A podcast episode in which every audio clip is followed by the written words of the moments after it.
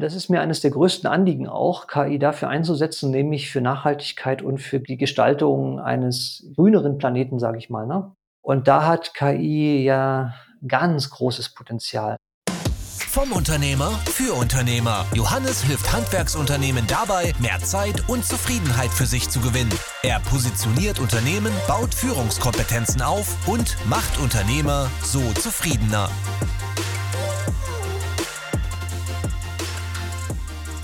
Herzlich willkommen zur zweiten Folge, liebe Zuschauer oder Zuhörer im Podcast mit Elda. Danke, Elda, dass du wieder bei uns bist. Vielen Dank, sehr gern.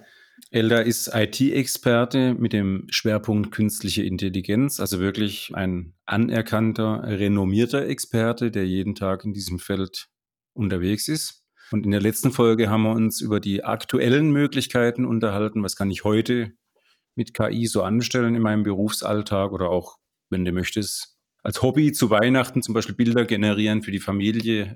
Du hast Karikaturen erwähnt, da sind mir dann so ein paar lustige Sachen eingefallen, die ich mal ausprobieren könnte. Äh, mein Humor kennt keine Grenzen. Und diese Folge wollen wir darüber sprechen, was ist denn künftig möglich? Also jetzt gerade Schwerpunkt Handwerker hören bei mir im Podcast zu, aber gerne auch im Bereich des Mittelstands. Oder gerne auch, was zum Beispiel für die Umwelt Positives drin ist, so, weil das finde ich ganz besonders wichtig, dass wir auch immer wieder da hinschauen, dass wir eine Riesenverantwortung tragen, einen positiven Beitrag und einen positiven Einfluss ja, zu nehmen auf das Geschehen bei uns. Vielleicht können wir mal schauen, was du uns da sagen kannst, was heute, beziehungsweise nee, bald schon, oder vielleicht auch heute in anderen Nationen schon umgesetzt wird, das bei uns noch gar nicht ankam, wo wir was lernen können zum Beispiel.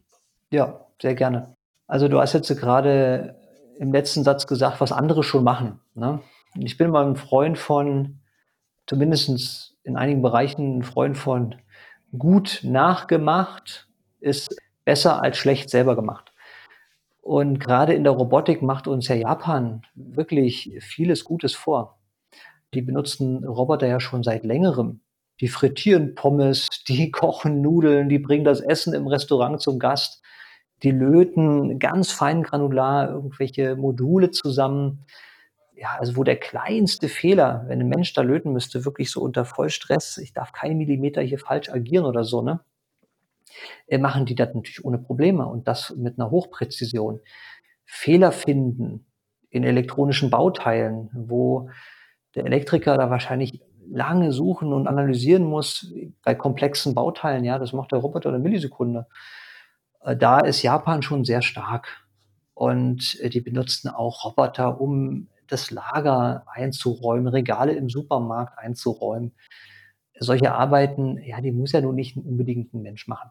Ja, erstens mal ist es nicht immer gut für den Rücken, schwere Sachen von A nach B transportieren oder so, kann ein Roboter machen. Das gibt dem Menschen wieder mehr Zeit, äh, sich dem Menschen, dem Kunden zu widmen. Also da finde ich, können wir ruhig mal ein bisschen nach Japan lunchen und gucken, na, was machen die denn da so? Und uns die eine oder andere Scheibe vielleicht abschneiden.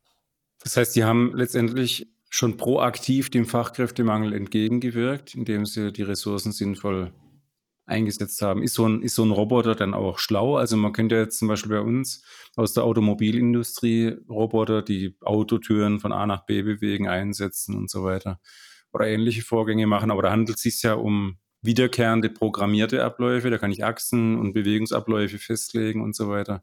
Aber jetzt im Supermarkt zum Beispiel ist es schon eine schlauere Version, die selbst zu Erkenntnissen kommt, was, was sie denn eigentlich tun soll? Oder braucht die auch klare Programmvorgaben? Ja, also die Roboter, die etwas, ich sage jetzt mal, selbstständiger sind, die funktionieren über bildgebende Verfahren, also dass die Kamera erkennt, wo ist was, wo muss ich hinlangen, wo kann ich was reinstellen.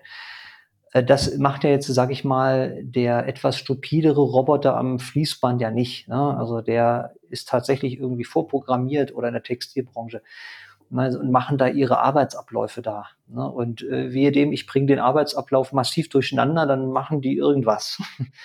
Die Roboter, die schon etwas schlauer sind und mit KI bestückt sind, die sehen Regal. Und wenn ich jetzt äh, das Regal, was weiß ich, ja, zehn Zentimeter irgendwie höher stellen würde, warum auch immer, dann würde der Roboter merken, ja, Moment mal, nee, ich muss jetzt ein bisschen höher greifen. Das kann er über bildgebende Verfahren ja schon ganz gut machen. Und äh, das ist sicherlich auch der entscheidende Unterschied, sprich das Verbauen von KI-Technologie in einen Roboter, dass der laufen kann, dass er nicht gegen die Wand läuft und sich wundert, Moment mal, die Tür ist ja da, sondern dass der das sieht. Und da ist man schon relativ weit. Also Boston Dynamics zeigt das ja auch schon, wie gut die Roboter auch selber schon laufen können. Die machen ein Museum, einen Rundgang ne, und nehmen die Gäste mit und das ist das Bild und das und das und erklärt und so. Ja, Wahnsinn. Also ich habe jetzt mal ein bisschen schon nach vorne geschaut, also ganz so gut, dass sie dann tatsächlich bei jedem Bild da stehen bleiben und den Gästen, die da die Bilder bestaunen, erklärt, was wie wo ist. Das ist noch nicht, aber es ist genau auf dem Weg dahin. Ne? So dieses Rumführen, durch die Türen laufen können. Und da hat man schon erste Prototypen und die sind beeindruckend. Das heißt, wir dürfen erwarten, dass es irgendwie bei uns nachzieht? Oder ja. wie kommen wir da hin? Also ich kann mir jetzt mit meinem Elektrohandwerksunternehmen zum Beispiel nicht vorstellen, dass ein Roboter Kabel verlegt. So, wie komme ich da hin? Also vorstellen könnte ich mir tatsächlich, dass der Roboter zum Beispiel in einem Neubaugebäude Schlitze fräst oder sowas macht. Das ist eine Arbeit, die kann man, glaube ich, sehr gut programmieren. Aber ich wüsste jetzt gar nicht, wie ich zu einem Roboter komme. Ja, das ist eine gute Frage. Und da passiert tatsächlich jetzt im nächsten Jahr was. Es sind die sogenannten Malerroboter angekündigt. Ja, also Caparol und Conbotics sind zwei Firmen, die Roboter herstellen, die genau das machen, also Sandstrahlen, Spachteln und Malern. Ja, und die sind in der Lage, dann tatsächlich in den Raum reinzugehen und dann schön akkurat alles zu malern und äh, dann auch solche Arbeiten zu übernehmen. Und die sind für 2024 angekündigt. Ne, und deine Frage war, wie komme ich da ran? Da gibt es tatsächlich Leasing-Modelle. Da machen die auch teilweise, ich sage jetzt mal überspitzt formuliert, machen sie sehr reißerische Werbung. So irgendwie, ja, umgerechnet kostet der Roboter ja bloß acht Dollar die Stunde oder so. Und um so ein bisschen auch dieses Fachkräftemangel-Thema auch anzugehen und anzusprechen. Ne? So von dem, so nach dem Motto, na wieso? Äh, hier der Roboter, der macht das doch alles. Ne? Der geht nicht rauchen, der geht nicht aufs Klo, der hat keinen Urlaubsanspruch der malert dir einfach mal das Zimmer. Und das ist so der Blick in die Zukunft, den wir schon wagen dürfen und wahrscheinlich im nächsten Jahr schon so die ersten, ja, Prototypen vielleicht auf dem Markt schon sehen. Und sind die Formen dieser Roboter dann an uns Menschen angelehnt oder sind die, äh, sehen die ganz anders aus? Ja, also sie sehen jetzt nicht ganz aus wie ein Mensch. Ich habe einen gesehen, der fährt noch auf Rollen, ne? ähm, hat aber auch so einen Arm, der ausfahrbar ist. Also die sind natürlich schon fürs Malern spezialisiert und auch so gebaut. Ne?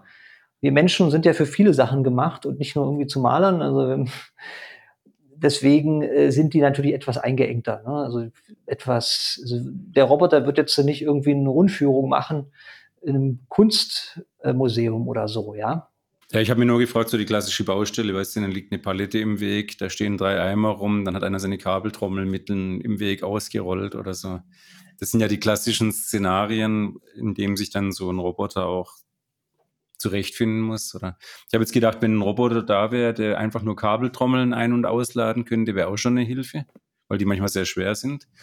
Und der müsste ja dann aber Auto fahren können, weil sonst bräuchte ich ja lauter Spezialautos für Roboter oder so. Das heißt, also ich muss dem schon sagen, lad mir das jetzt ein und dann setz dich auf den Beifahrersitz oder so. Muss ja gehen künftig. Es gibt Roboter, die wirklich menschenähnlich sind. Ne? Also die Arme und Beine haben. Also Boston Dynamics hat, habe ich ja schon genannt. Ne? Die haben ja, gibt es viele YouTube-Videos, kann ich wirklich dem Zuhörer äh, mal empfehlen, einfach mal zu googeln und zu gucken und sich diese Videos mal anzuschauen. Die sind dann tatsächlich solche. Ja?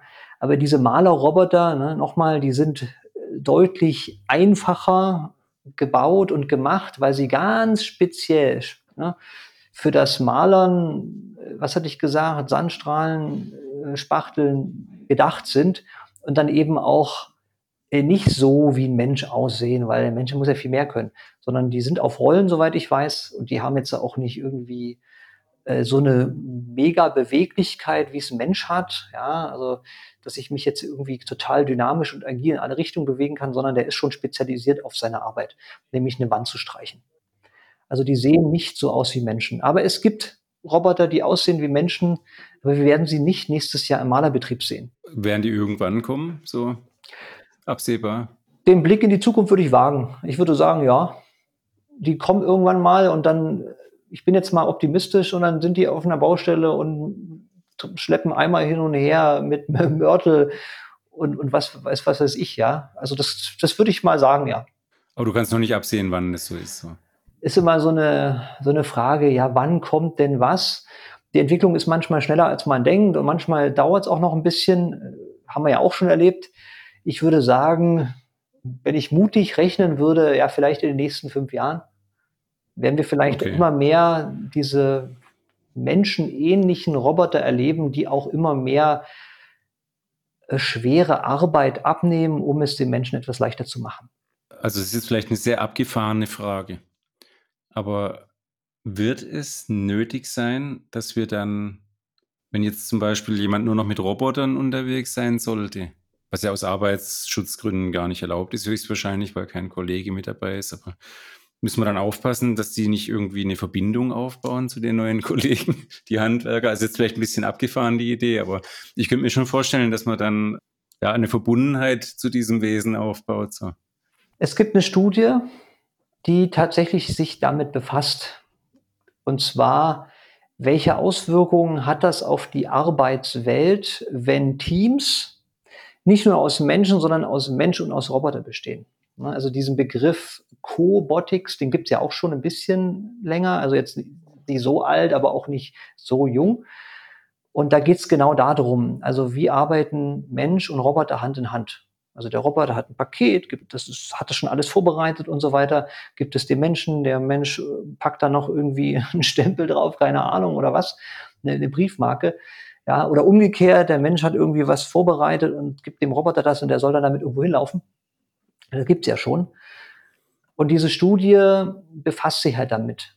Und da gibt's eben so ein paar Key Learnings. Ja, also ein großes Key Learning ist, dass Menschen, die in solchen Teams arbeiten, eben viele Schulungen brauchen, um eben in dieser Umgebung, in der jetzt auch Roboter arbeiten, sicher und gut arbeiten, effizient und effektiv arbeiten können. Ja, das ist also neue Skills, wie funktioniert KI, was sind die Stärken und Schwächen von dem Roboter und so weiter. Also es ist nochmal neues Learning.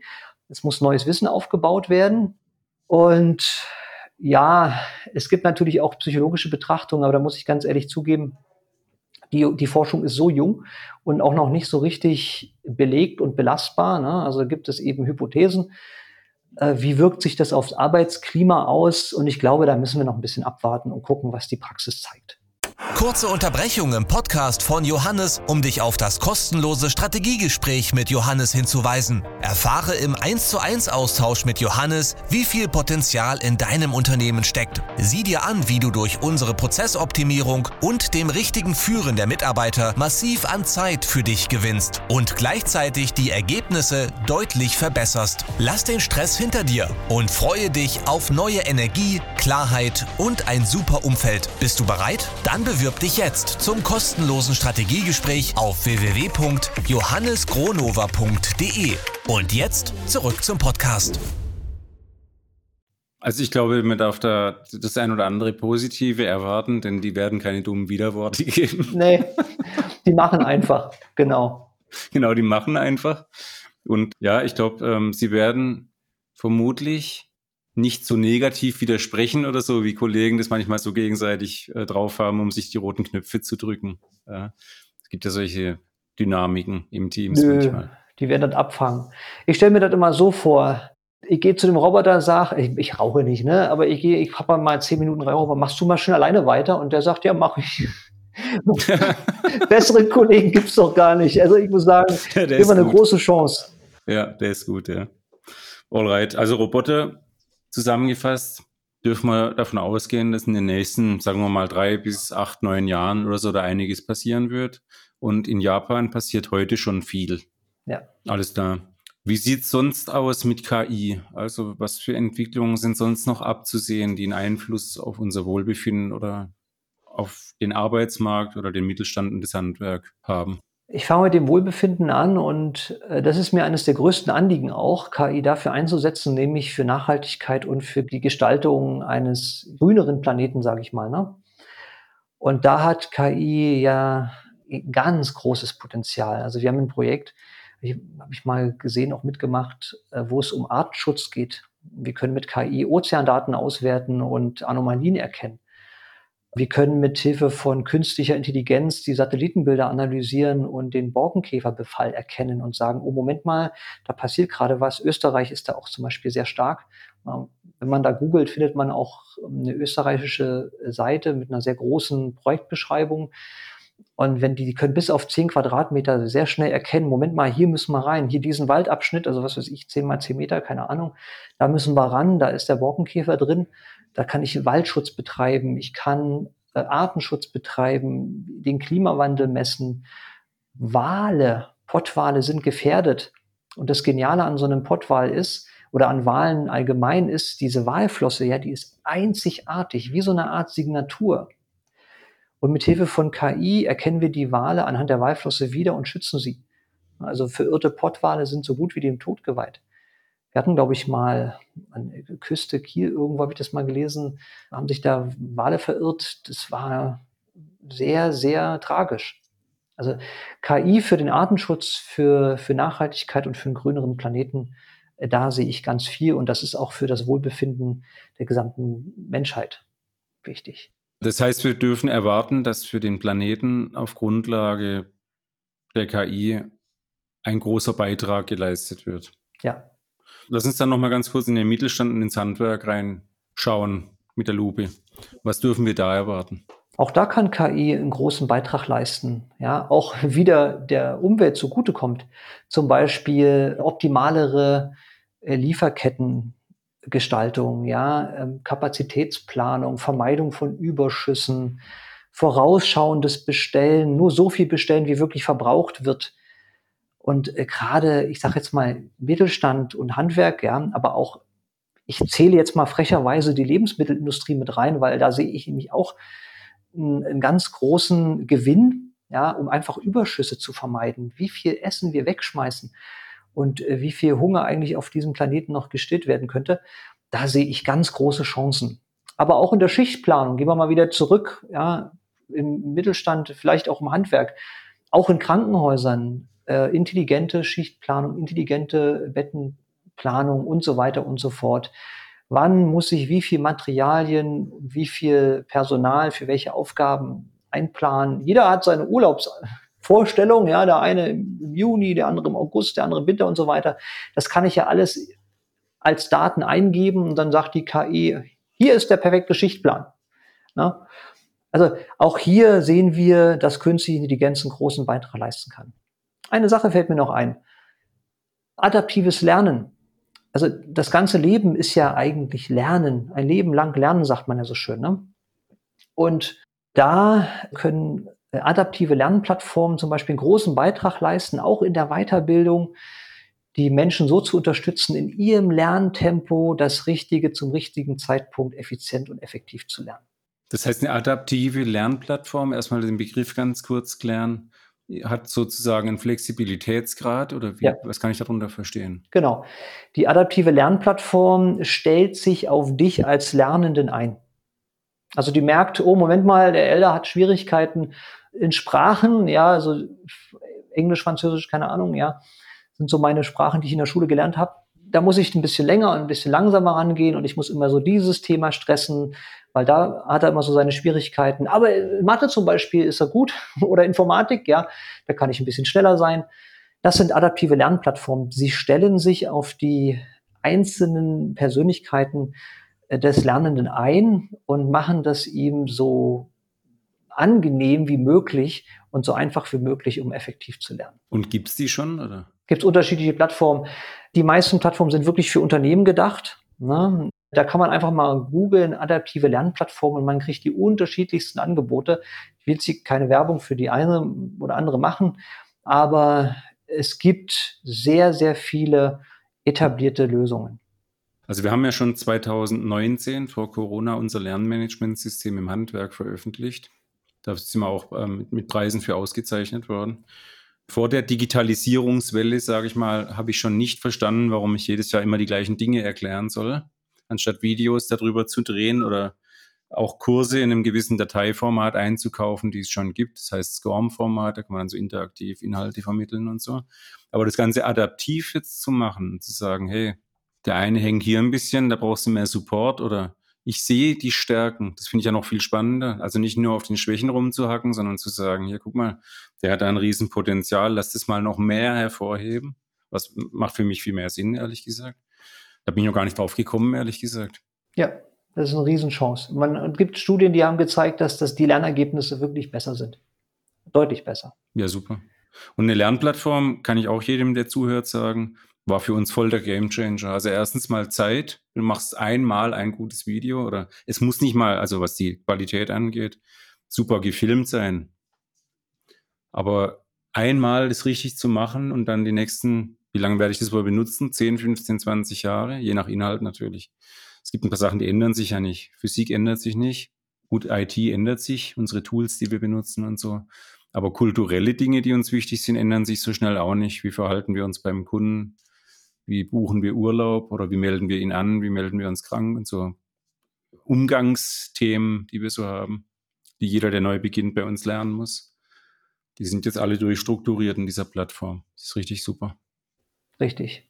Alright. Das heißt, wir haben jetzt gesprochen über Roboter, funktionieren in Japan schon. Wir haben darüber gesprochen, dass KI für unseren Globus, den Artenschutz gegen Verschwendung, Ressourcenmanagement einen Riesenbeitrag leisten kann. Also das heißt, wenn man das jetzt, wenn man das jetzt weiterdenkt, würde das bedeuten, dass zum Beispiel Bäcker wissen, das sind ja Handwerker, wann welche Nachfrage aufkommen wird. Weil KI zum Beispiel weiß, bald ist eine Europameisterschaft oder da ist das Finale, an dem Sonntag brauchst du nicht so viel, weil da schlafen alle aus. Ja, genau. Und dann hast du noch gesagt, Personalplanung Genau. wird noch ein Riesenfeld oder eine Option sein. Genau, das sind die Punkte. Also die KI kann da äh, sehr viele Faktoren mittlerweile berücksichtigen. Also dieses Fußballspiel Beispiel ist super. Also das ist auch übrigens im, im Verkauf, im E-Commerce. Amazon weiß genau, wann, wie, wo, was denn beworben werden sollte oder wann der Verkauf eher steigt oder sinkt. Ja. Und wie dann auch die Lagerkapazitäten ähm, zu planen sind oder wie sich das dann auf das intelligente Lager auswirken muss. Und das wiederum, das würde ja bedeuten, ich kann sogar Trends gegebenenfalls mit KI vorhersehen. Ja, das geht ja schon länger.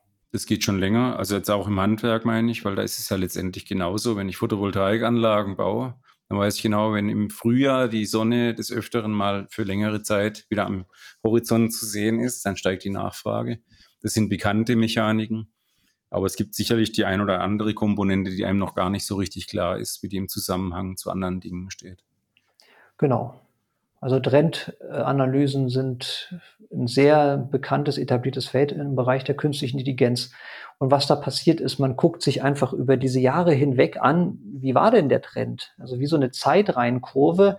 Und dann versucht man, den Verlauf dieser Kurve weiter vorherzusagen. Und auch unter Berücksichtigung der sogenannten Saisonalität. Ne? Das ist dann, man hat dann irgendwie mal so ein Auf und Ab. Ne? Das heißt, ja, Saisonalität haben wir ja alleine schon in der Woche, ne? Wochenende. Und diese Ausreißer, da wo immer wenig passiert, das wird alles mit einberechnet und man hat dann eben halt so eine wachsende Kurve, die durchaus noch saisonales Verhalten aufweist. Und das kann eine KI sehr gut vorhersagen.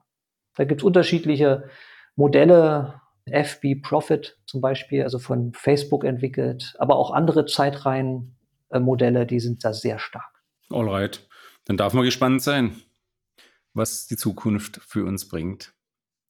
Auf jeden Fall viel, vielversprechendes, das, ähm, glaube ich, einen ganz positiven Beitrag leistet. Richtig. Alles klar, Elda. Dann würde ich sagen, ich äh, würde mich freuen, wenn du in Zukunft, wenn es neue News gibt, nochmal bei uns vorbeischaust hier und bis dahin sage ich herzlichen Dank, dass du dir die Zeit genommen hast und uns den Einblick gewährt hast, was äh, heute schon geht und bald möglich ist. Vielen Dank dafür. Sehr gern, hat mich gefreut. Bis bald. Macht's gut, danke fürs Zuschauen und Zuhören. Euer Johannes. Tschüssi. Wenn dir der Podcast gefallen hat, bitten wir dich um ein Abo und ein Like. Und wenn du auch daran arbeiten möchtest, mehr Zeit für dich und deine Familie zu gewinnen, zufriedener und erfolgreicher zu werden, dann gehe jetzt auf johannesgronova.de und trage dich für ein unverbindliches Beratungsgespräch ein. Du hast nichts zu verlieren und wir sind uns sicher, dass wir dir wertvollen Input mitgeben werden. Bis dahin, viel Erfolg!